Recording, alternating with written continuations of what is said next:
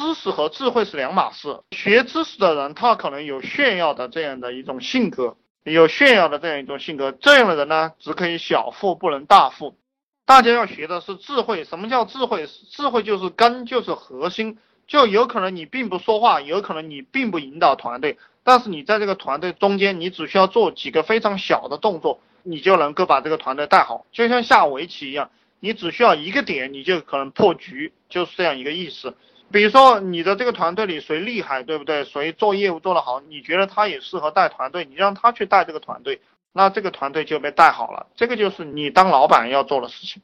一旦明白了我这个套路的话。你带团队做企业都会非常的轻松，基本上一点难度都没有。然后还有的人，特别是没有做过企业的人，没有管理过团队的人，他刚刚从这个打工的向这个当老板这个阶段过渡，他会觉得很困难，就心里面承受不了。他不能够天天拼搏，天天学习，天天去做市场。其实这个很简单，你改变过来就行了。其实这个真的是很简单。你要赚钱，你一定是很拼的。我这样跟你讲，因为现在这个社会不像以前的皇权社会，你是皇帝的儿子，然后你这一辈子就有自由穿了，或者是你有一个好爸爸。当然，你有一个好爸爸，你也能过得很好。反正这个世界就是一半人靠能力，一半人靠爹。你没有爹，对不对？你要靠你自己的能力。呃，而且永远都是这个样子，因为你这一辈子拼搏了，你的儿子如果没有本事，他也可以靠你给他留下去的资产嘛。但是有能力的人永远有饭吃，为什么？因为有能力的人，努力的锻炼自己的能力的人，因为这个世界总需要有人来做事，总需要有人来做事。他靠爹的，对不对？他也需要你给他干活。所以说，锻炼自己的能力是一个不二法则。只要你锻炼自己的能力，你就有饭吃。其实你没饭吃，你过得很差，就是因为你的能力很差，或者说你选择错了方向。你选择错了方向。我一直在给兄弟们讲，你一定要去创业。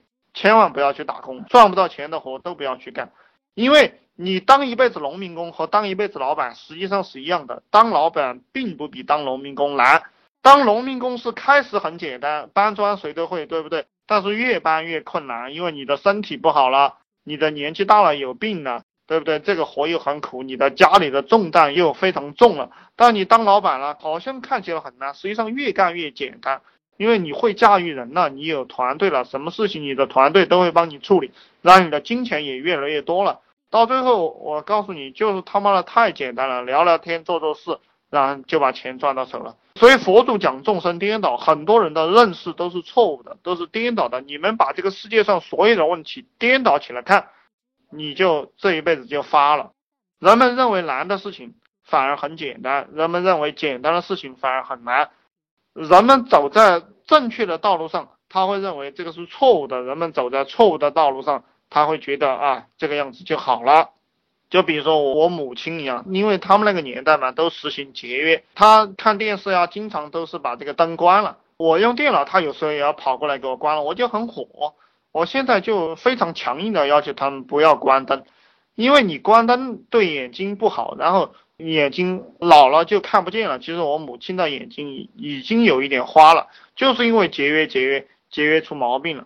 就这个世界上的人啊，他们以为正确的东西并不一定正确，很多错误的东西反而是正确的。时代在变化，嗯，要跟上时代的节奏。